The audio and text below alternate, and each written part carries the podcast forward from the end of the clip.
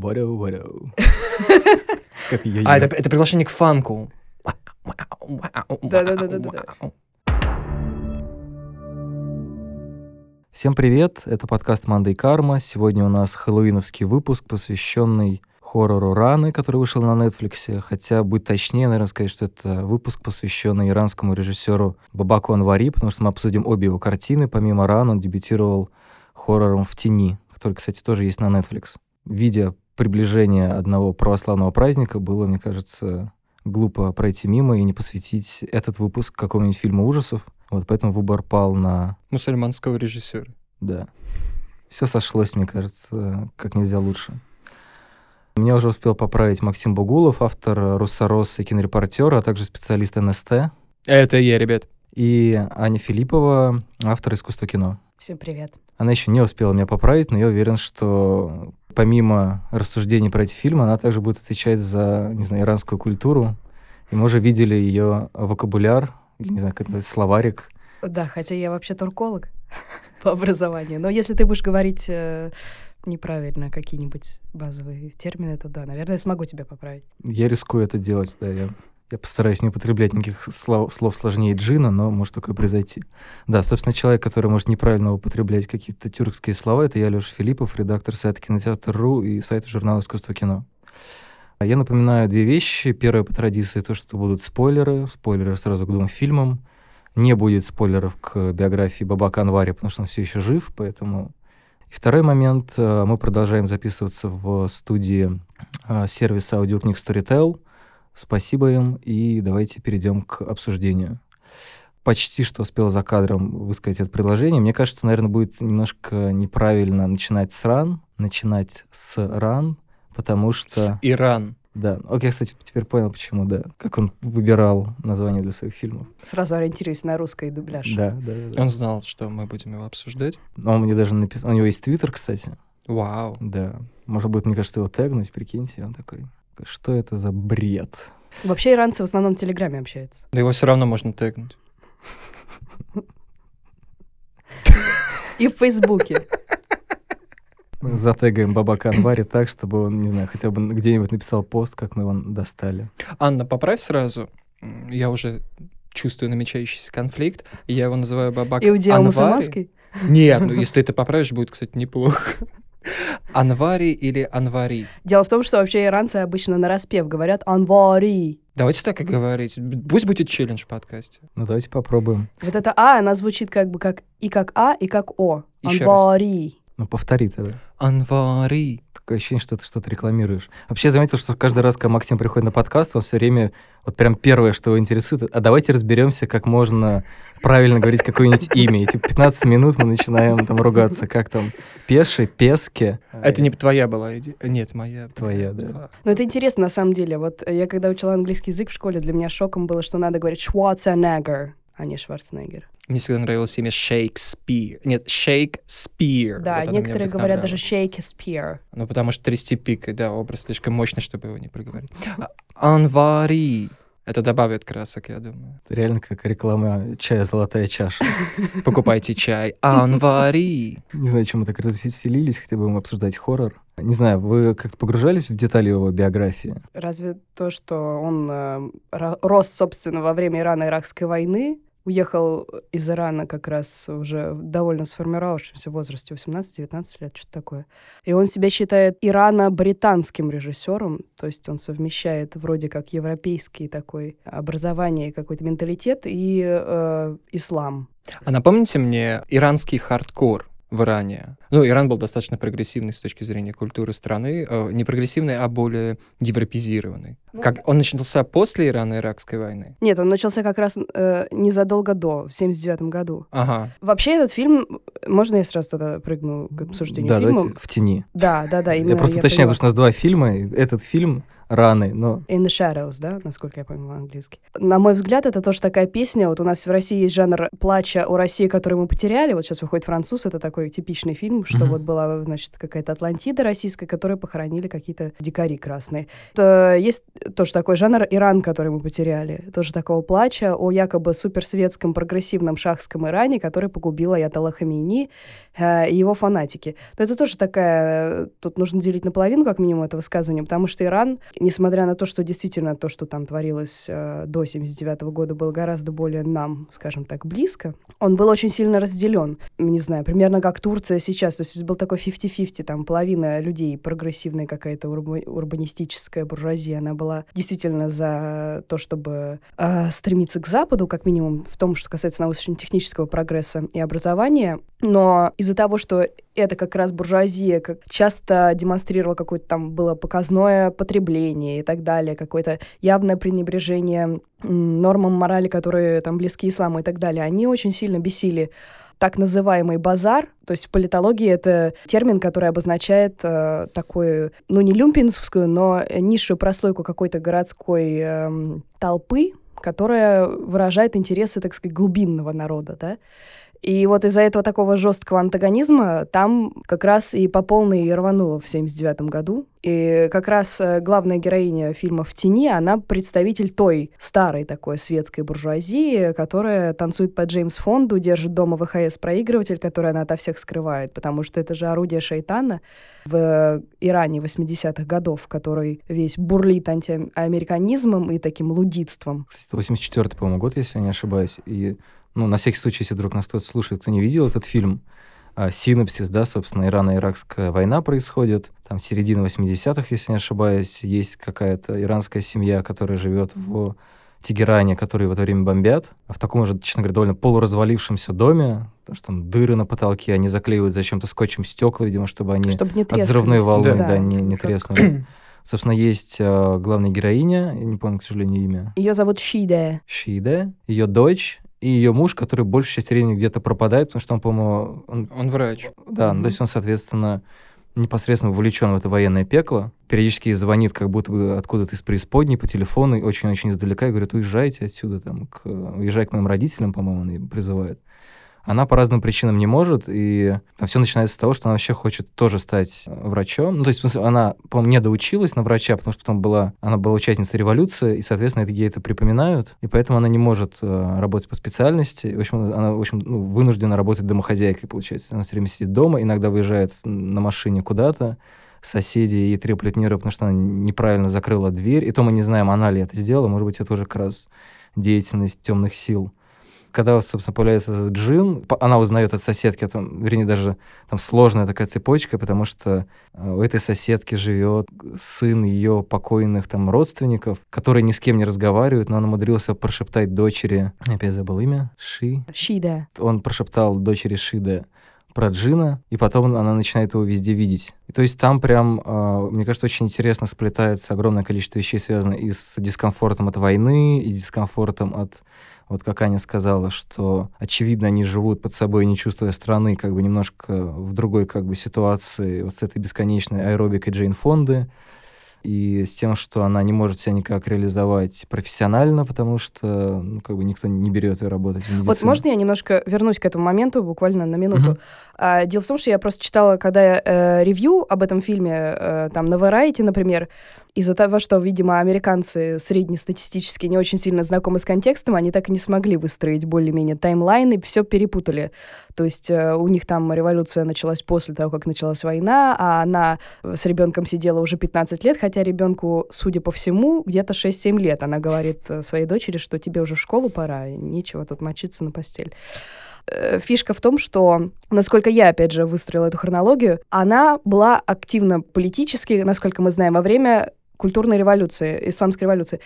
Прикол в том, что, если это можно назвать приколом, э, что сразу же после исламской революции, насколько я знаю, это был такой иранский 68 год. То есть э, женщины массово пошли в университеты, и действительно был какой-то такой глоток свободы и эгалитаризма, и действительно всем на какой-то момент казалось, что вот э, мы наш мы новый мир построим, потому что изначально как бы а, Аятолла Хамини приходил не столько на тезисах, конечно, исламской теократии тоже, но на тезисах там какого-то социализма, справедливости, значит, и так далее, и так далее судя по всему, она действительно пошла учиться, когда произошла революция, но вместе с этим она не смогла перестроиться, когда этот тренд закончился, а он схлопнулся где-то в течение года, то есть где-то к 80-му году, к 81-му уже начали закручивать гайки.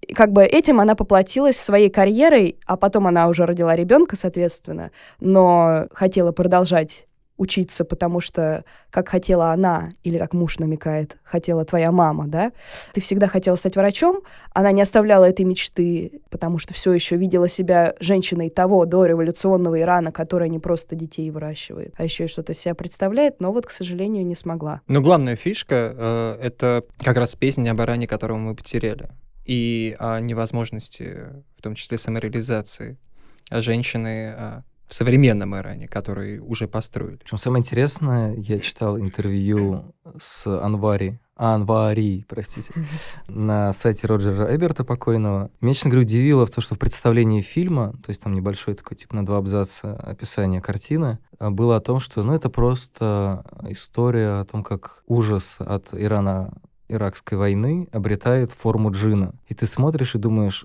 ну, как бы серьезно, вы думаете, что просто она боится войны. И по... То есть, с одной стороны, да, там я, я немножко почитал про джинов, честно говоря, я не уверен, что Анвари использовал джина в том смысле, в котором он написан в Википедии, но тем не менее там есть интересные вещи, касаемые в принципе, суеверий по отношению к джинам, и то, что там, не знаю, если ребенок падает на лестницу, то эту лестницу там поливают водой и солью. Там есть в фильме ближе к концу сцена, когда девочка в подвале падает на лестницу как раз. Mm-hmm. И после этого происходит там, одна из самых жутких, наверное, сцен фильма. Или то, что э, женщина там не может выходить ночью на улицу, потому что иначе злой джин там ее, не знаю, закружит и увезет, увезет куда-нибудь на своем такси. Не пон... Что рифмуется, соответственно, с тем, что женщина вот в этом Иране тоже нельзя было выходить на улицу, потому что... Ночью типа, одной. Да, мало ли что, и плюс там, не знаю, в принципе, вообще не положено, а тем более, если с непокрытой головой, то вообще ужас. Сразу в тюрьму. То есть эти вот вещи абсолютно как бы неотделимые друг от друга, да, то есть этот контекст э, слома какой-то истории, контекст ее какой-то личностного переживания, потому что, в принципе, вот этот джин, он получается... Да, о чем я начал говорить, почему еще интересная рифма между этим википедийным значением джина и тем, что, тем, что происходит война, то, что джина — это как бы а, существо огня, и очевидно, что бомба — это тоже существо огня, и формально как бы можно воспринимать действительно джина как, как бы страх перед бомбой, да, потому что это как бы огненная какая-то стихия, да, бомба как огненный элементаль, но, с другой стороны, настолько, мне кажется, немного страхов, и то, что она плохая жена, и то, что она как бы ничего из себя не представляет, потому что ну, у нее нет, практически нет возможности выходить из дома да, и страх, что что-то случится с ее ребенком, и еще что-то. То есть там вот этот вот такой комок страхов очень, очень обильный, что, ну, как помимо того, что Анвари еще делает очень... Почему это всегда так э, интересно? Потому что очень красивый язык на самом деле. Красивый язык, я смотрел в оригинале. А, вообще красивый. Я да. пытаюсь какую-то группу объединить, но что-то мои филологические познания меня подводят. Ну, и вообще иранский называют... Э, фу, что я несу. Фарси. Э, называют французским языком Ближнего Востока, потому что, во-первых, он как бы синтаксически там немножко похож. Во-вторых, он... Э, очень звучит одинаково. Вот, извините, это небольшое отступление в сторону. У меня э, э, в общежитии МГИМО, когда я жила, когда я еще учился в МГИМО, у меня была соседка, которой достался немецкий, но она очень хотела французский. Она вот его учила самостоятельно французский. А я смотрела как раз э, фильм «Развод Надера и Семин» на оригинале с субтитрами. И она проходила мимо, остановилась где-то и смотрела так на экран со мной минут пять, наверное, и говорит, боже, как же я обожаю французский. Французский самый страшный из европейских языков, который я слышал, и так обидно, что фарси называют таким таким, стра- таким страшным э, эпитетом. Я хотел добавить просто о том, что помимо всего прочего, то, что у него все тематически очень здорово, мне кажется, соединено вот в этой бомбе, бомбе, даже скорее джине, да, зеркальный лабиринт страхов, да, который у нее есть. А с другой стороны, э, он очень классно это делает жанру, потому что понятно, что денег там примерно ничего, да, и Джина играет летающая тряпка. Но Почему, там... когда говорят про хоррор, все время говорят про деньги? Это так странно. Но мы просто про дебют говорим. Ну, хоррор — это жанр, которому меньше всех остальных нужны деньги. Комедии нужно больше денег, чем хоррору. Особенно, и все когда дебюты ты снимаешь дешевые. в Иордании. Не знаю, мне кажется, честно говоря, что комедии как раз меньше нужно, потому что комедия может быть целиком диалоговая. А хоррор вообще... Ну, посмотри на все хорроры, они все делают... Он поэтому и прибыльный был в 80-х, в 70-х, поэтому прибыльный сейчас, потому что можно снять за копье. Он, ему не нужны деньги, если ты не Мускетти. Логика такая, что для создания джина сейчас все-таки используют поча... ну, чаще всего компьютерную графику. Компьютерная графика — это не, не дешевое удовольствие. Мне кажется, что Ты сейчас про Алладина? Да, Да. вот мне тоже кажется, что- ну это хоррор, конечно. Дальневосточный. Ну да, ну там, в общем, понятно, да, что это про проблема Алладина, то, что... Ну, там ну, то же самое, на самом деле, абсолютно все, что я писал в отношении «В тени».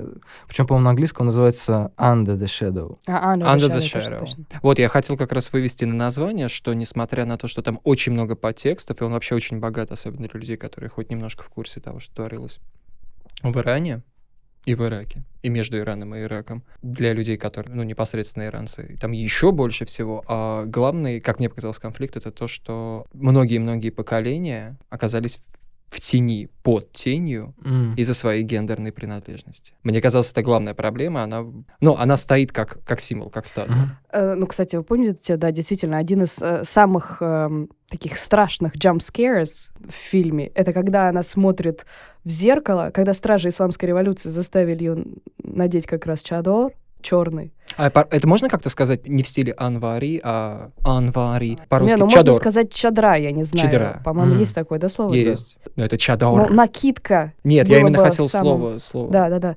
И она смотрит, видит себя в зеркало, и она пугается, потому что она себя не узнает. Она видит эту женщину, которую без лица, без личности, а женщину за вот этим вот черным. Ну, которые в ней хотят видеть отчасти. Вот, кстати, это самое, наверное, интересное и самое неожиданное с точки зрения того, что это снял иранец, а самая лучшая критика, критика на сторонников э, традиционных мусульманских цен- ценностей, чтобы женщина ходила в чедре, в челме, в паранже. Ну, красиво это сделал. Кстати, забавно, что там же и джин тоже похож, по сути, на чедру. То есть это лета- летающая ткань, да, которая ну, пытается ее как будто бы опутать Опут... целиком. Вот э, э, самый кульминационный момент, когда он ее полностью опутывает, и она теряется в этом вместе с дочерью. Причем, вы знаете, возвращаясь к джинам, вот ведь мы получаем точную информацию от дочки, так сказать, что джин — это женщина, да, потому что она пытается ей внушить то, что с ней ей будет лучше, чем с матерью, и так далее, и так далее. Ты говорил, что это существо огня. Действительно, вот в исламской теологии, и, кстати, даже в Коране есть целая сунна про джинов, и там говорится, что, значит, человек создан из глины, а джин из огня, что не помешает джину, кстати, гореть в аду. Вот. эм, Привет, джины, которые слушают этот подкаст. Из преисподней. Да-да-да. И самый главный джин, которого мы знаем, это Иблис, это дьявол, ну, помимо, естественно, джина из Аладдина. Главное, в общем, э, две стихии джинов — это огонь и ветер. И там постоянно мы слышим вот этот звук ветра, э, там открывающиеся эти окна, хлопки и так далее. Вообще дело в том, что, да, Иран — это очень, ну, как Баку, это город ветров, там достаточно сильные ветра, и бывают часто бури, э, и это большая проблема, на самом деле гений места, да, вживается еще и в как бы вот в эту вот легенду о джинах. А, вообще, на самом деле, если углубляться именно в теологическую часть, то можно бесконечно анализировать поведение героини. Например, вот мы э, знаем, я даже не поленилась и открыла книжку, я ее с собой принесла и вам покажу, если хотите. Хочу. Шамиля Аляутдинова, имам Хатыба на Московской мечети на Поклонной горе, он, конечно, тот еще э, толкователь, потому что там больше его мыслей, чем э, эм, каких-то, не знаю, мыслей пророка Мухаммеда. В общем, там есть глава про джинов, страница 50, наверное, и, значит, э, ему задают вопрос, как защититься от джинов? А он говорит, да не надо быть просто правоверными мусульманами, потому что если у вас все хорошо, вы себя хорошо ведете, если вы э, хорошая правоверная мусульманка и, в общем, э, веруете в единство э, Бога, то джин к вам даже не пристанет. Исходя из этого, мы знаем, что значит э, наша героиня сделала что-то не так, или, может быть, она усомнилась в Боге и так Но далее. она плохая мусульманка. Там нам начали показывать, что она участвовала в революциях, что-то какие-то книжки читает в университете. Как мусульманка иранская, она исключительно плоха. Более того, тут есть еще какие-то другие наслоения. Например, есть, э, не знаю, common knowledge, если это можно так назвать, что дети видят джинов. Мгм. Но это такое, это, не знаю, как про, ну, типа, как про барабашку какое-то верование в духе. Вот дети видят джинов. И дети могут э, с ними разговаривать, и они видят их... Вообще джинов нельзя увидеть, опять же, написано в как- какой-то теологической литературе, потому что это существа, которые живут в мире параллельном э, нашему, и общаться с ними нельзя, Это, в общем, э, такой большой харам. А она, тем не менее, выходит с ними рано или поздно на диалог, и тем самым тоже какое-то, как бы, клятво преступление совершать, потому что она не должна, в принципе, не верить в них, никак с ними не общаться. И более того, извините, я завершу эту тираду, тем, что символизм завершается тем, что мальчика, вот этого сумасшедшего, да, как его назвать, Мгм. в какой-то момент появляется мальчик соседский, у которого родители погибли в бомбежке. Его зовут Мехди. Так вот, Мехди — это в шиитской, опять же, теологии, а, как мы знаем, иранцы, они шииты. Это так называемый а, мессия, 12-й закрытый имам, который придет как раз перед концом света и перед судным днем, перед с тем, как сначала наступит полный швах, а потом наступит, в общем, Царствие Божие на земле. В общем, сначала придет он, кстати, пр- потом пророк Иса, то есть Иисус. В общем, вот этот вот немой мальчик, его зовут, условно говоря, Мессия. Мгм. И, э, честно говоря, я начала бояться именно в тот момент, когда соседка сказала, что мальчика зовут Мехди, и с ним что-то не так. И я по- поняла, что сейчас начнется какая-то лютая дичь. Потому что на самом деле, как бы, если не обращать на это внимание, первая часть фильма, она, Ну, драматическая обычно. да, она не, не про хоррор вообще. Ну Вот, кстати, наверное, сейчас будет, может быть, уместный мостик к фильму «Раны», чтобы мы совсем, ну, как бы нам осталось время поговорить про него. Потому что мне кажется, что, ну, условно говоря, история про то, что Джин приходит к тому, кто что-то не так делает, та же логика используется и в «Ранах». Собственно, история там в том, что это уже наши дни, Америка, Арми Хаммер работает барменом в какой-то обрыгаловке непонятной, где, в общем, можно бесплатно пить. Нормальный Нью-Орли- новоорлеанский бар. Что ты начинаешь? Да, это, собственно, бар у Максима он называется. Называется уроди. Ну, это мы хорошие друзья. Опять вот просил же про друзей, не надо. Вот, ну, короче, к нему приходят самые разные люди, и школьники, которые, очевидно, подделали документы, но ему на это плевать, и какие-то такие агрессивно настроенные реднеки, у которых э, дома висит флаг южан, и они как бы готовы, готовы сбить всех, кто э, не очень бел. Америка, которую мы потеряли. Да, это жанр. как раз как, как это называется, мага. Мгм. Make America Great Again. А, Вот. И, при- ну, как бы ощ- ощущение, что он такой, такой супер пофигист. То есть, в принципе, это вот реально бар, который напоминает такую, ну, Ковчег. да, да, то есть там вот есть эта вот афроамериканка, э, которая играет за Битс, есть афроамериканка. Честно говоря, когда я видел вот эту сцену, где там вот эта вот женщина, которая играет в бильярд, голая, и когда мимо нее проходит... Но она не прям голая, это твои фантазии уже. Почему? Она, по-моему, была голая в берете. Нет, она просто была в топе. Окей, она настолько далеко, что непонятно, насколько она обнажена, но как бы... э, Честно говоря, когда я увидел вот, э- вот эту сцену, что, значит, Арми Хаммер такой берет огромный мешок с мусором и проходит мимо нее, я подумал, что так, ну тут что-то точно не так, и, видимо, как бы у него, видимо, что-то не так с головой. А потом, как бы он пояснил, что такие правила заведения, и стало немножко понятнее, но все равно вот этот вот мотив, как бы, что что-то terribly wrong в этом месте, что что-то... что-то А ты такое- почувствовал, что там что-то именно не так? ну, почему-то у меня было ощущение, что все-таки что, что-то как-то это вот немножко странно. То есть это либо совсем какое-то, а, не знаю, дно, где люди как бы отпускают себя от определенных социальных конвенций, условно говоря, типа, ну, не хочу, не, не буду носить одежду. А, либо тут есть какой-то элемент галлюцинации такой. А, ну это, это все еще продолжается логика того, что афроамериканка на заднем плане, она голая. Если мы отступимся от этого тезиса, потому что он на 100% не подтвержден, можем, конечно, сейчас пересмотреть.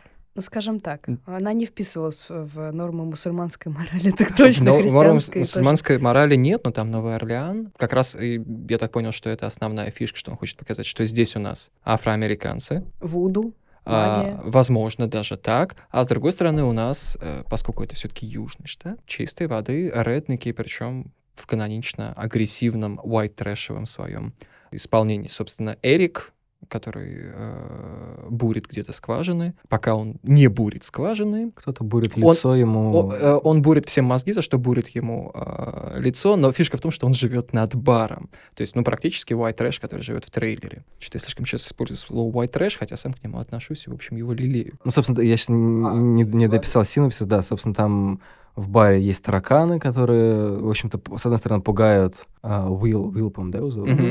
П- пугают Уилла, с другой стороны, как-то он так не очень преисполнен желанием что-то с ними делать. Ну, Точно знаешь, так как, он как студент общежития. Он сначала пугается, а потом такой, а, ладно. же он все равно виски Продезинфицирует. продезинфицирует, да, все, что, все, что нужно.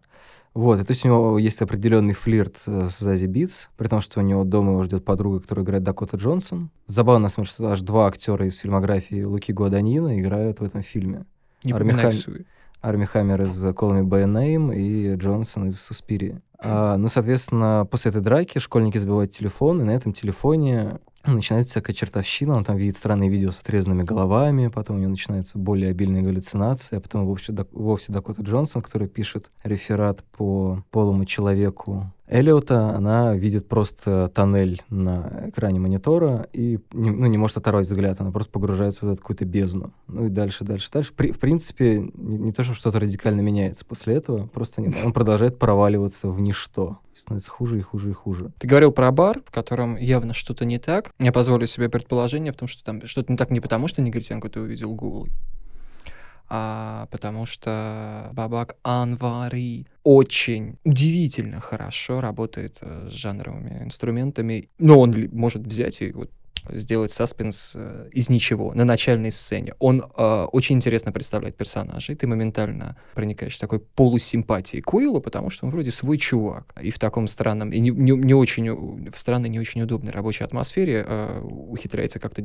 держать их всех. Там бухают и реднеки, и э, чернокожие, и вуду, и в бильярд играют. Все, в общем, более-менее круто. Но саспенс того, что сейчас что-то произойдет, он присутствует, и я до последнего ждал, пока он уже пьяный не уехал. Кстати, вот очень странная деталь во всех американских фильмах. Бармены едут домой на машине. Это чистый вайды, DUI, Driving Under Influence. И его закроют прям, ну, первый же Нью- Не только бармены, там вообще все пьют, и потом такие встают. Ну, иногда, люди иногда уезжают на такси, э, которые просто пьют, а бармены всегда добираются сами. Для них такси, для них Uber не существует в любом американском фильме. Ну, потому что пьяные они водят еще лучше. Э, бармены, да, у них, наверное, скилл. Вот, и, и до самого последнего момента, пока он не приезжает наконец к своей Дакоте Джонсон, плюхается в грязной одежде в кровати, еще говорит, ты там не выспалась. Кажется, что что-то произойдет. Та же самая похвала в адрес а, в тени. Бабак Анвари офигительно работает с Бабак Анвари офигительно работает с саспенсом, и даже если вам влом считывать социалку, или Коран, или хотя бы Википедию, или джинов, вот влом вам, вы ленивый, у вас в руках э, смартфон, дающий вам доступ ко всем данным, накопленным человечеством, а вам все равно влом, вы можете наслаждаться жанровыми элементами, как э, во всех остальных хоррорах. Да, кстати, «В тени» действительно очень страшный фильм, причем, ну, страшно как бы именно, что называется, на уровне кожи. То есть у меня, например, есть два таких фильма, ну, такие три, наверное, отвращение «Оно», который «It Follows», и вот «В тени», которые фильмы не просто страшные, там, потому что там что-то происходит, или еще что-то, вот, вот этот бесконечный тремор как бы трясущихся стен в, да, в данном случае, вот это ощущение, что единичная незащищенность, я не знаю, то есть она как бы, она, ну, то, то что ее в итоге кто-то находит на улице, полиция, да, это непонятно, это как бы спасение становится еще страшнее. Ра раны в большей степени в тени, я так понимаю, из-за иранского колорита более-менее всем нравится, кто соизволил посмотреть. Мне кажется, как раз его фишка именно в том, что он передает это ощущение как бы какого- какого-то вот беспокойства, страха и втянутости, вот этот бесконечный тоннель ужаса, там, не знаю, какого-то экзистенциального. Да, там же, во-первых, есть э, цитирование, ну, как бы не цитирование, там не случайно упоминается полуиллюзия Эллиота, во-вторых, там на стене висит прям постоянно, тычет камера в это blow-up Антониони. Эпиграф из э, Конрада. Да, эпиграф из Конрада, то есть он довольно жирный, казалось бы, меты, но при этом, мне кажется, что на самом деле и в, в тени жирные меты, просто как бы для нас иранский контекст, он менее привычен, чем вот эта бесконечная э, история про там, не знаю, человека, который в Америке, а, там, не знаю, не закончил университет, и теперь говорит, что все это фигня, проклятый капитализм. Хотя выглядит не, совершенно не как бармен в заштатном баре и живет в таком апартмент, что тоже... Да, апартмент у него офигительный. Машина, кстати, кушает очень много бензина, то есть денежки водятся.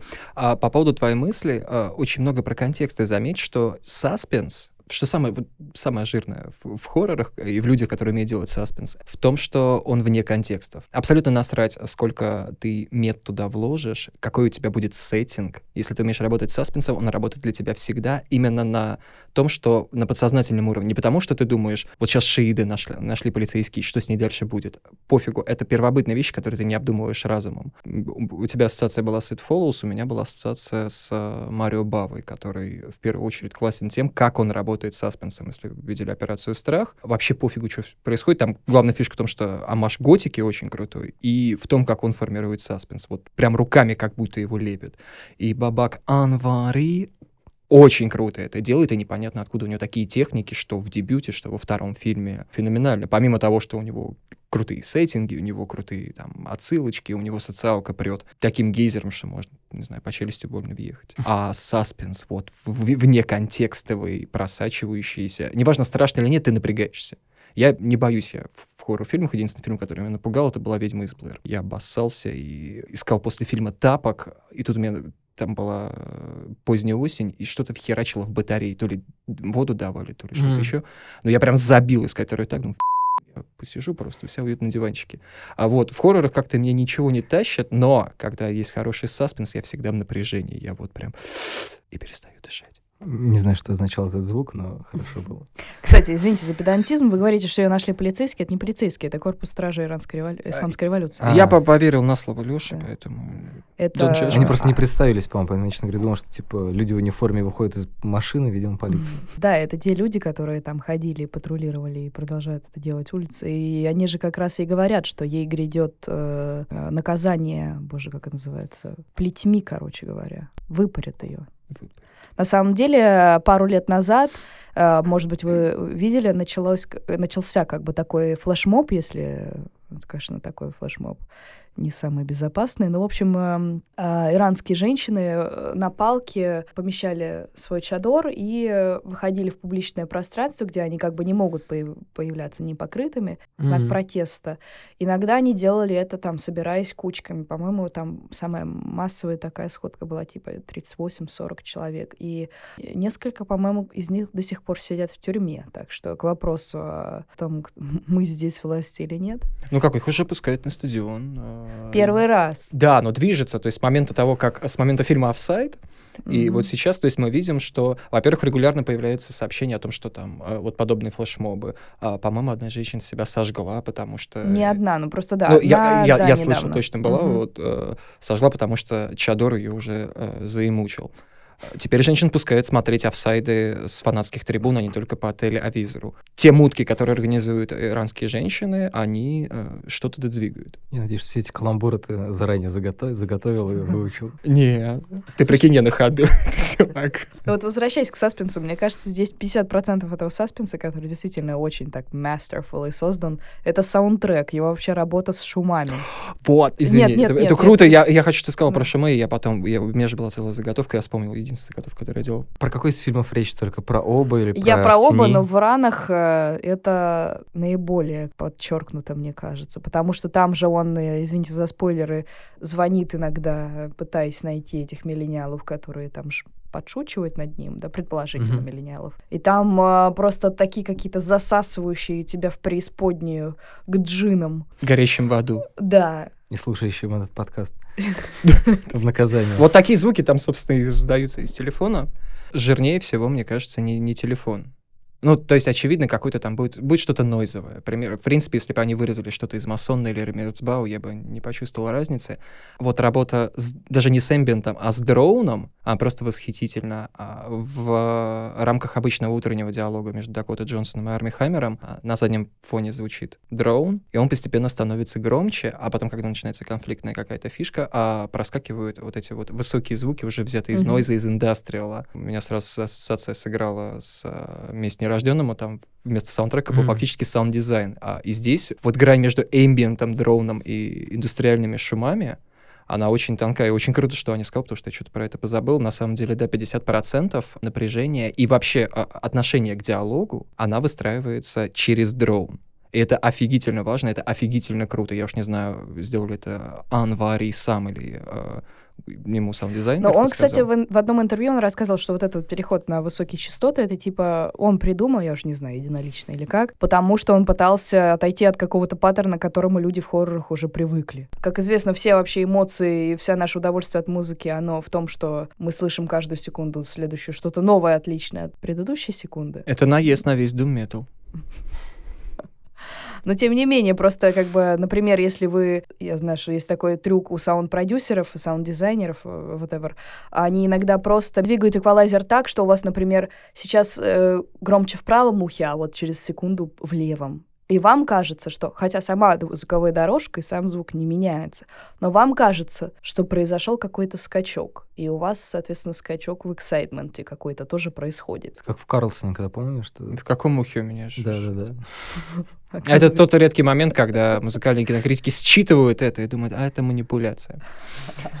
Даже я бы, наверное, не выделял переход на звуки высокие тональности, потому что все равно в хоррорах это нормальная тема, в основном по скрипкам, если какой-то происходит Ну да. сразу начинаются высокие скрипки. А э, просто простой дрон. Хаммер беседует с Джонсон на заднем плане, обалакивающий и грамотно не просто это какой-то гул, это Мгм. хорошо, грамотно, с умом прописанный дроун. Где-то он переходит на ambient, когда ему не нужно вы- вычленять напряжение, он переходит на легкий ambient, потом опять идет дроун, потом идут шумы, когда нужно уже подчеркнуть. То есть э, визуальный ряд полностью он завернут как как буррито в э, аудиоряд. Хорошо, что ты вспомнил национальное иранское блюдо буррито для этой метафоры. До этого такие хорошие каламбуры шли, а теперь хоп, буррито. Блин, я помню только гирос. Э, Что есть? э, Ну, гирос это не, не это гре- супер иранское. Это греческое вообще. Ну, это да. такая греческо-арабская, там его первоисточники вечные споры. А это вообще кто? на самом деле, я не знаю, не хочу превращать это в кухонный подкаст, но иранская кухня это, Смак. наверное, самая лучшая, да.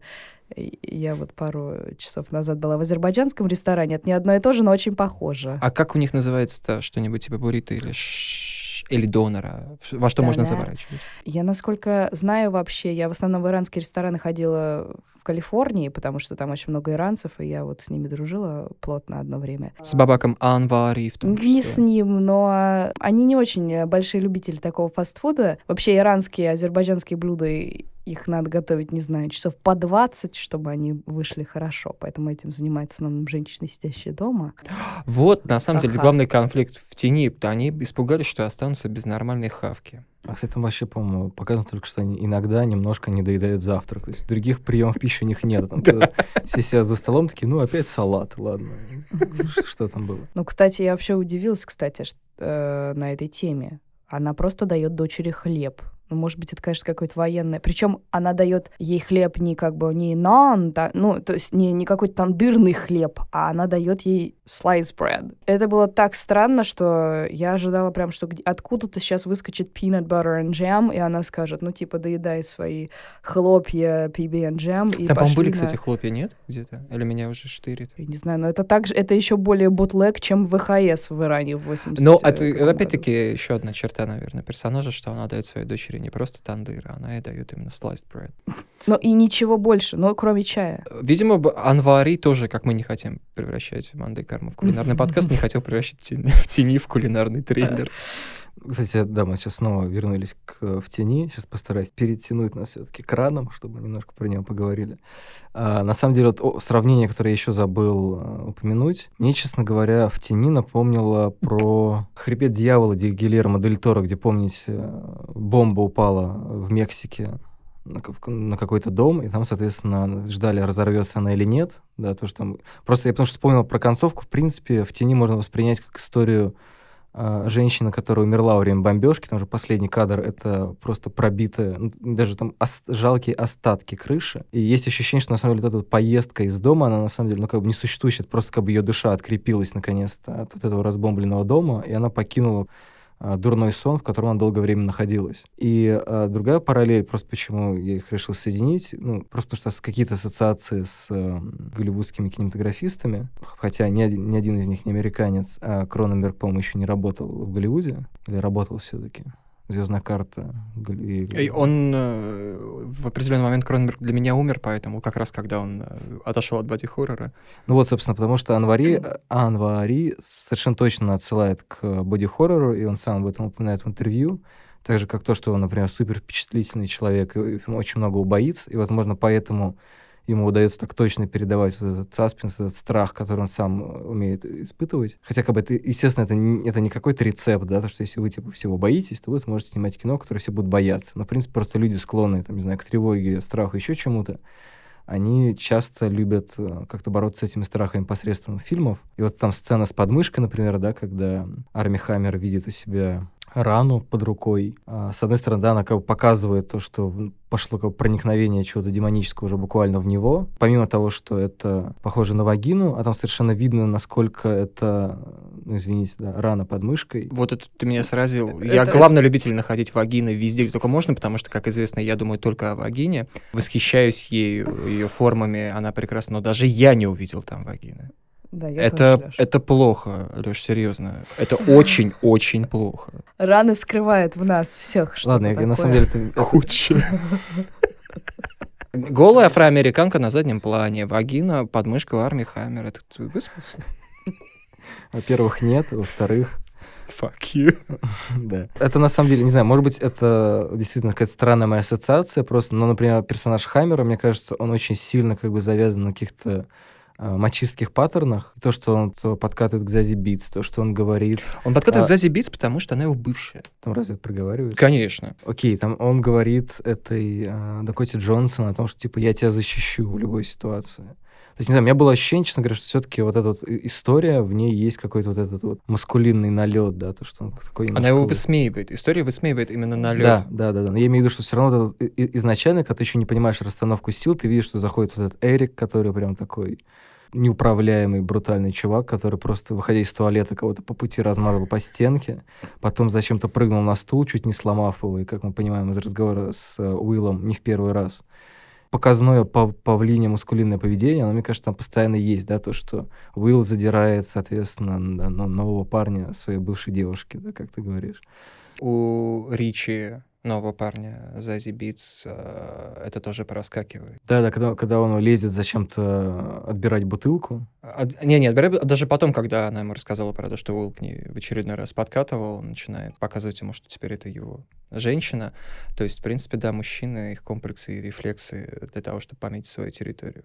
Ну, поэтому, может быть, на контрасте мне и считалось это вот, ну, то есть, как бы, на- ну, надрез это просто, просто линия, да, тем более с, с зарубцо- с зарубцованными краями, и он еще по-моему, засовывает руку, потом там идет кровь, ну, когда он начинает мочалкой Мгм. протирать.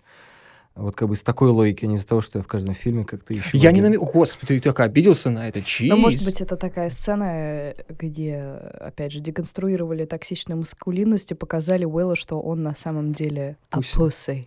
Да. А вот, вот тут я сомневаюсь, потому что весь фильм Анвари нам показывает, что а, Уилл пустой. Он еще более пустой, чем тот туннель, в который пялится Дакота Джонсон, который ее завораживает, потому что в конце тоннеля хотя бы есть глаз. Но это намек на, я так понял, что бездна. The abyss returns even the boldest gaze. То есть мне, честно говоря, кажется, просто, да, вот когда я написал в чате подкаста о том, что мы будем говорить про раны, и многие сказали, да, ну это такое очень простое кино. А, с одной стороны, да, как только видишь тоннель, я сразу подумал, то, что, ну, это, наверное, видимо, ну, как бы экранизация высказания Ницше о том, что если долго вглядываться в бездну, бездна взглянет на тебя. Кажется для такого режиссера, как Анвари, слишком лейзи. А для какого такого? Который работает с кучей символов. Мы вот выяснили, что а, нам Анна очень классно пояснила, что а, он не стесняется любой возможности Пасхалочку запрятать. н- даже не прям пасхалочку, а вхерачить символизм. Есть он, нет, неважно. Вот даже э, ты говорил про sliced bread, да? В контексте э, историческом, драматургии, это важно. И наверняка он в- впеял не просто так, не потому что в его любимом британском магазине закончился вдруг тандыр. Для него это важно. Ну, вообще, многие режиссеры-дебютанты не могут обойтись э, без символизма. без Они тандыра. они прям, э, ну, они начинают его жрать. Короли Фаржа, очень люблю ее. Revenge. А Вообще очень люблю Короли Фаржа. Мы с ней как, как двоюродные брат и сестра. Но она символизмом заколебала. Он невозможен, его много. То есть очень круто, вот мы, что обнажен- обнаженность не равно секс, но символов вот этих, в том числе христианских, их too much. Но Анвари, а Анвари, я так понимаю, тоже любит символизм. И что вдруг плохого стало в Ницше по сравнению с... э, Не, я не говорю, что это плохо, я ну, говорю о что, том, что что... такого лейзи стало в Ницше по сравнению со всеми остальными? А, Или по сравнению с той же Нет, вагиной? Дело, Вагина дело, не дело, не, дело не в Ницше. Дело в том, что просто, да, как бы есть эпиграф, который формально тебе сразу как будто бы дает все карты к, к этому, к этому фильму. Ну, две большие разницы, когда ты едешь, не знаю, на электричке по территории, которую ты прекрасно знаешь, и другое, когда ты там, не знаю, на внедорожнике пробираешься по разбомбленному Ирану, да, то есть, соответственно, ты более, разницы. более, более внимательно всматриваешься в ландшафт. И, соответственно, вот эта вот подсказка, мне кажется, что она заставляет более лениво смотреть на себя, потому что у нас есть как бы, ну, такие более-менее понятные вводные. А вот странно это, когда ты открываешь большой роман, а многие классические, серьезные, большие, сложные романы, они открываются с эпиграфа. Почему вдруг? Ну, и ты все равно не думаешь, а, ну, понятно. А почему вдруг, открывая Анвари, ты такой, а, здесь из Конрад, ну, пф, можно не смотреть, я все понял. Так, где там ревью, сейчас напишу. Ну вот не знаю, у меня как раз ощущение после, после фильма, у меня было ощущение, что например, его не понял. То есть вот если не брать вот эту вот идею про бездну, а как-то... Про ну, пустоту внутри ты имеешь Да, в виду? да, да. Которая, в принципе, работает без огромного количества вещей, которые он там показывает. То есть это, ну, как бы можно было меньше выделываться, так сказать. Но боди-хоррор помогает э, сделать историю более хорроровой. Я понял, что ты хочешь сказать. Я бы рад, вот, я хочу, чтобы ты взял меня за руку и повел дальше в э, глубины бездны с глазами своих мыслей. Но сам Анвари У меня как-то получается, как будто я... С каждым раз ты как будто поп-песню записываешь какую-то. А, у меня экуляция, видишь. А, еще и колоритная такая песня с, национальным оттенком. Он столько вещей туда вкладывает, оставляет их, в принципе, без внимания. Я не уверен, что... Ну, может быть, в его голове летающие красивые мадагаскарские тараканы, может быть, что-то значит, но мне, вот, э, Гайдзину, Лауваю, как, как называют грингой? Иран? Яуру, Ну. неверному. А, а, да, этому, Кафиру. А, Гою. Ну да. блин, Все перебрали, мне все кажется. перебрали, да. Замкадышу. А, Это уже ни- ниже, даже не пояс, и всего в крестец прям. Я так и не понял, для чего они нужны, кроме того, что, ну, тараканы, вообще насекомые. Универсальное слово в хоррорах, когда что-то не то, что-то не то. Точно так же, как и боди-хоррор. Он здесь не нужен. По большому счету, он один-единственный раз, когда он тщательно на- на- надраивает подмышку, и достаточно красивый кадр с э, окровавленной Ну, с головой еще, мне кажется, очень мощная сцена, когда отрезанная голова, и из нее Рука? рука, да. Вот, она тоже, она такая, знаешь, кастрированная. Есть Такаши Миики. У него э, рука, вылезающая из головы, это писос. Он говорит, все, у меня чердак, чердак уехал у всех, даже у самых крутых продюсеров. Э, Это, по-моему, единственный фильм из всех снятых Миики, когда ему сказали, чувак, это too much, ты обалдел, что совсем? Анвари это все вставляет как-то, типа, ну вот смотри, вот здесь чуток из Миики. Здесь боди-хоррор Крону, я люблю Кроненберга. Ты любишь Кроненберга, Аня любит Кроненберга, все любят Кроненберга. Вот, боди-хоррор. А что у нас там? Насекомые, ну это же везде насекомые во всех Это же культурах муха, присутствуют. муха Кро- Кроненберга. Муха Кроненберга или тараканы. А, может быть, это вообще отсылка, к- отсылка к тараканищу, потому что это как... тысяч- У него есть э, отсылка к 1984 в первых двух фильмах, но у него короткометражка какая-то про школу, где какой-то урок по тому, почему 2, 2 плюс 2 не равно 5, и там есть какая-то отсылка к 1984, как гласит Да. Википедия. Соответственно, если я не путаю, в тени происходит в 84 году, и, а тут вот отсылка к тараканищу, потому что тараканище — сказка про Сталина. Как тебе такое? Я же не Илон Маск, почему ты меня спрашиваешь Тараканьи такие? смеются глазища, сияют или сверкают его голенища. Как-то так там было. Я, честно говоря, давно не перечитывал это замечательно. Вот, на самом деле, мне, честно говоря, интересно, вот, Аня, а у тебя какая, какое отношение к фильму «Раны» и вообще про Мне что кажется, вообще это, я не знаю, есть такой термин или нет, но давайте введем. Это movie такой, как солнцестояние, как Мейдсама. М. Типа, насколько я знаю, э, есть какой-то такой интернет-мем, что после солнцестояния там произошло какое-то массовое, типа, брейкап. Это была такая классная деконструкция токсичных отношений, что просто люди выходили из зала буквально и говорили, типа, breaking up with you, Warren. Вот. И, и тут, ну, то есть этот фильм такой, очевидно, про пустоту внутри, про пустоту отношений, про какую-то вообще эмоциональную импотенцию. И мне очень понравилась сцена, где он говорит, типа, I'm breaking up with you. И она такая, ну ок. И он начинает беситься, Да. типа, как это ок? А где истерика? А где, значит, же там, не знаю, желание выпрыгнуть ради меня из окна? Ну, вообще он такой уволень, конечно. С одной стороны, несмотря на всю его токсичную мускулинность, хотя не то, чтобы это прям самая такая прям выпирающая токсичная мускулинность, э, но, тем не менее, она присутствует. Действительно, э, как вы сказали, чувствуешь к нему симпатию. То есть он такой нормальный парень, он как бы свой. Типа вы болеете за одну команду, там, не знаю, там одни сериалы с ним смотрите. Но э, когда он начинает что-то делать по жизни, так сказать, ты думаешь, блин, ну дебил. Но типа он так ужасно общается с девушками и так как-то глупо себя ведет, как будто он до сих пор в девятом классе. Ну, не знаю, ну, то есть э, техника подкатов у него, конечно, она в духе, ну, что ты будешь со мной гулять? Пойдем там, типа, не знаю, займемся сексом. Ну, и она говорит... Да, я бросил... Слушай, я расстался с Дакотой Джонсон. Да-да-да. Он говорит, я сейчас не могу. Слушай, да я с Дакотой расстался. И э, как? что? И я расстался с Дакотой Гуд Джонсон, ты чё? Э, Это очень смешно было. Я вот, в- на самом деле, в моментах э, Breaking Up, а, про который ты сказал, с Дакотой Джонсон сказал, окей, и когда он ей звонит, это было очень смешно. Странно, что до сих пор такое происходит. Это вроде драматичные моменты. Ну, они символизируют гибель героя полностью, э, и он поэтому потом идет сосать черную жидкость из бездны. Оно не настолько смешно, потому что он такой дебил. Но самое интересное, что ловишь себя на мысли, что в жизни часто действительно происходит так же. Типа, действительно, люди говорят э, с Дакоте Джонсон своей, poor man's Dakota Johnson, что я с тобой, я тебя бросаю, потом звонят какой-то другой девушке и говорят, ну что, я ее бросил. Она говорит, и что? Кто это говорит? она? А там какие-то звуки из преисподней. Меня еще, честно говоря, удивило сравнение с черным зеркалом, потому что мне кажется, что технологический А элемент... кто, это, кто его говорил? Подожди. По-моему, в рецензии на Руссорос Марат Шабаев писал, что это похоже на... Ну, это не похоже, я, и честно, я видел только ту цитату, которую вынесли в превью, я еще не успел прочитать весь текст, но там было, что, типа, там нем- немножко черного зеркала, немного того, немного сего, что, типа, очень много тем, как бы. Ну, что типа телефон становится ящиком Пандоры. А, да, да, плане. тогда странно, что Джей Хоррор не вплели тогда того же Миики или... Мне просто кажется, что здесь тех, вот этот технологический момент, это, короче, как джин просто. То есть это абсолютно некоторая мистическая штука. Причем это интересно для меня, и в тени Ирана они просто сделаны, если очень грубо, по одному эскизу. Мгм. То есть у нас есть персонаж, он находится в, там, там, в некоторых обстоятельствах, но если у нас, соответственно, есть джин и есть э, Ирано-Иракская война, да, то есть некоторый исторический контекст в, в тени, а в ранах его нету, в том числе потому, что, например, джин, понятно, это некоторая архаичная штука, так как у Америки не такая э, продолжительная история, то, соответственно, наоборот, он более направлен как будто бы куда-то в будущее, то есть там вот эта мистическая сила, она ищет себе новые сосуды, да, соответственно, она находит, вот они там нашли какую-то книгу, что непонятно, непонятно, что вообще они с ней сделали, прочитали какое-то заклинание. А видел потом за ними, а за ними еще ехала машина, ему кто-то передавал записки, то есть здесь вообще вот вся вот эта идея, которую называешь мистической, давай назовем ее ебань.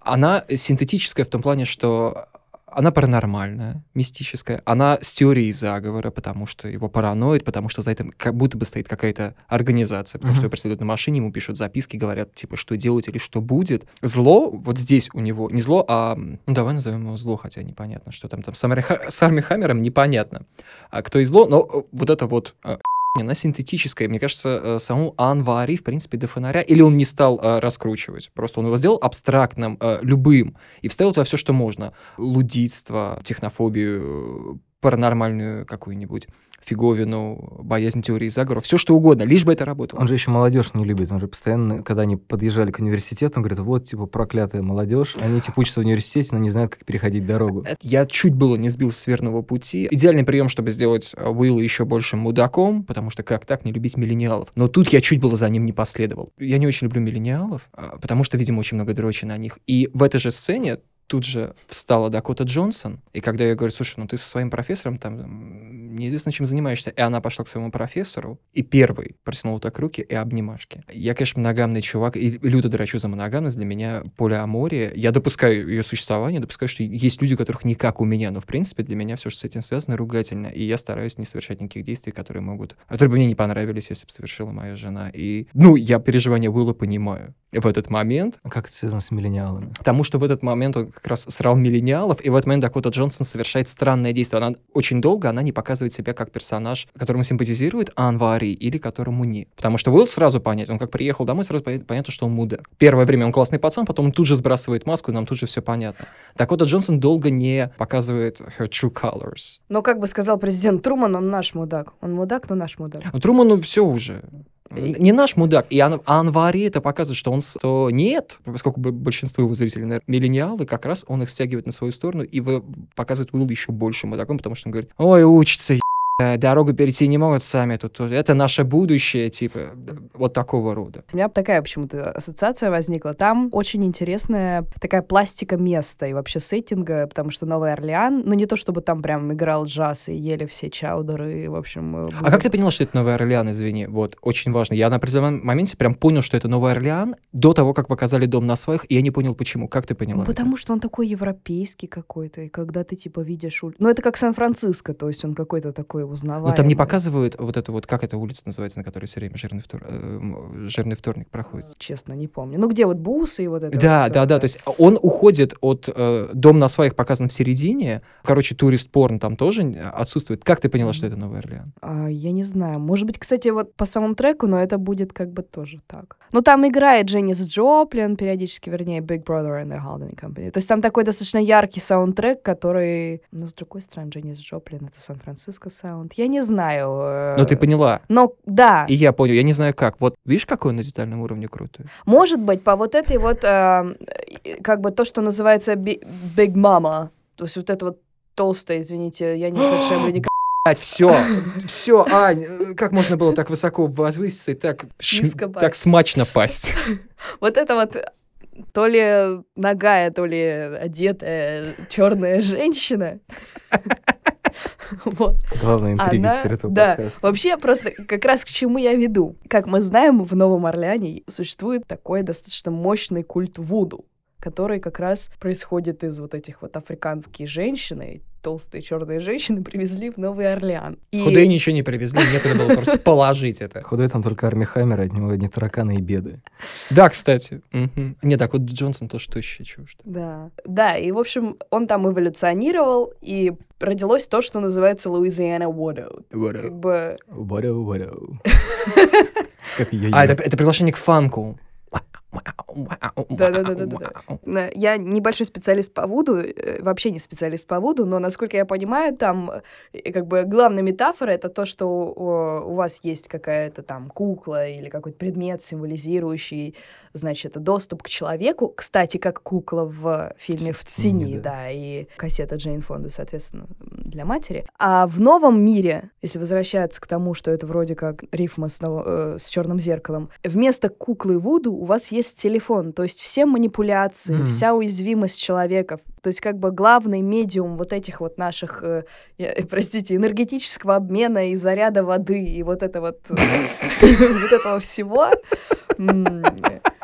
Он происходит через, э, в общем, LTE и ваш девайс. Ну, в общем, по крайней мере, у меня такая возникла мысль, потому что, я не знаю, ты смотришь фильм и думаешь, блин, ну типа не, не бери телефон. А вот, кстати, да, он же его... вс- не- Он не может от него оторваться. Да, он его все время при- прикладывает к уху, хотя даже когда знает, что там будет шум, Немножко закругляясь, по поводу тараканов. У меня просто ощущение, что эта история с э, ручкой, которая вылезает из э, разлагающегося черепа, и обилие тараканов вокруг. И вот эта дырка, через которую глаз. То есть эта дырка, на самом деле, то есть такое ощущение, что камера находится как будто в каком-то разлагающемся теле, да, как бы разлагающееся тело его жизни. И, соответственно, Мгм. там уже бродят эти все тараканы и прочие непонятные штуки. Тело, раз- то есть там, помните, э, страшная, последняя сцена, когда тараканы начинают облепливать вот этого вот Эрика, который уже... И как бы на стекло, на э, на камеру. Да, да, да. И, соответственно, единственная точка, из которой мы можем э, видеть, это... То есть, с одной стороны, мне кажется, что дыра в ноутбуке, э, на экране ноутбука, то, через который она смотрит непонятно куда, она символизирует то, насколько как бы, интернет, там, какие-то вещи затягивают тебя во все, все цифровое пространство.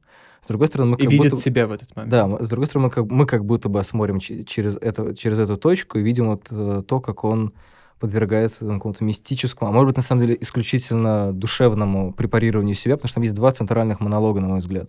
Первый, это когда Зази Бис говорит, что мне 30 лет, я ничего не достигла, и мы понимаем, что Хаммер такой же. Второе, когда Дакота Джонсон говорит, что у каждого человека есть какая-то рана, и эта рана его то ли как-то определяет, то ли делает... Ну, я сейчас уже не помню, к сожалению, дословно, но там была просто ре- речь о том, что есть как бы некоторая рана, которая есть у каждого человека, и как бы можно через нее его ну, как-то задеть. Соответственно, у Эрика есть рана буквально, видимо, у Хаммера есть какая-то внутренняя рана, то ли с тем, что он не закончил колледж. Буквально все, что у него в жизни есть, это все не то, чем он хочет заниматься. Скорее всего, и отношения с Дакотой Джонсон это не то, что ему хочется. Ему хочется зазибить. Потому что мне кажется, что с ней как раз у него отношения, потому что она учится в университете, а ему хочется, ну, там, не знаю, гордость не позволяет или еще что-нибудь. То есть, как бы он, он себя окружил теми вещами, которые он хочет, да, не знаю, он хочет вот это какую-то вернуть свою молодость, поэтому он включает вот игру с подростками, берет их телефон. Это как в фотоувеличении, где человек на фотографии видит труп а, и вовлекается в, этот, в эту игру по поиску какой-то другой жизни, которой у него нет, при том, что он успешен, у него все хорошо, но он начинает играть в эту странную игру с, со Вселенной, и в итоге он заканчивает на теннисном корте, где люди играют невидимым мячиком. То есть это вот, как, мне кажется, вот про это еще, про то, что он сам себя в итоге отправляет в эту Одиссею, которая заканчивается тем, что просто конец. Все залепливают тараканы, гроб, гроб, смерть. Я считал это как то, что он уже мертв внутри, потому что его жизнь его полностью устраивает. Ему нравится работать в баре, и он хочет, чтобы Зази которая ему нравится, тоже с ним бухала постоянно, а Зази этого не хочет, потому что она не умерла, у нее еще есть какие-то внутренние эманации, которые куда-то тянут. Но потом, когда у него отнимают эти вещи, которые ему нравятся, и он абсолютно пустой, мертвый, и даже он, поэтому я, я не совсем, наверное, согласен с разложением, он уже мертв. Что умерло, умереть не может. Мгм. Он все, он уже пустой, и когда исчезли те вещи, которые составляли его жизнь, он потерялся, и поэтому он прыгает на первый же, что ему дают, и это какая-то черная сочащаяся жижа из потому что больше ничего ему не остается. Ну что ж, давайте на, на этом закругляться. Я бы хотел, честно говоря, процитировать финал Игры престолов. нет, стихотво- стихотворения «Полу и люди». Там заканчивается так, мне кажется, прекрасно и подходит к фильму и к подкасту. «Так вот и кончится мир, так вот и кончится мир, так вот и кончится мир, только не взрывом, а вздрогом». Всем спасибо, пока-пока. Адиос, мучачус. Но не пугайся, Если вдруг ты услышишь ночью странный звук, все в порядке. Просто у меня открылись старые раны.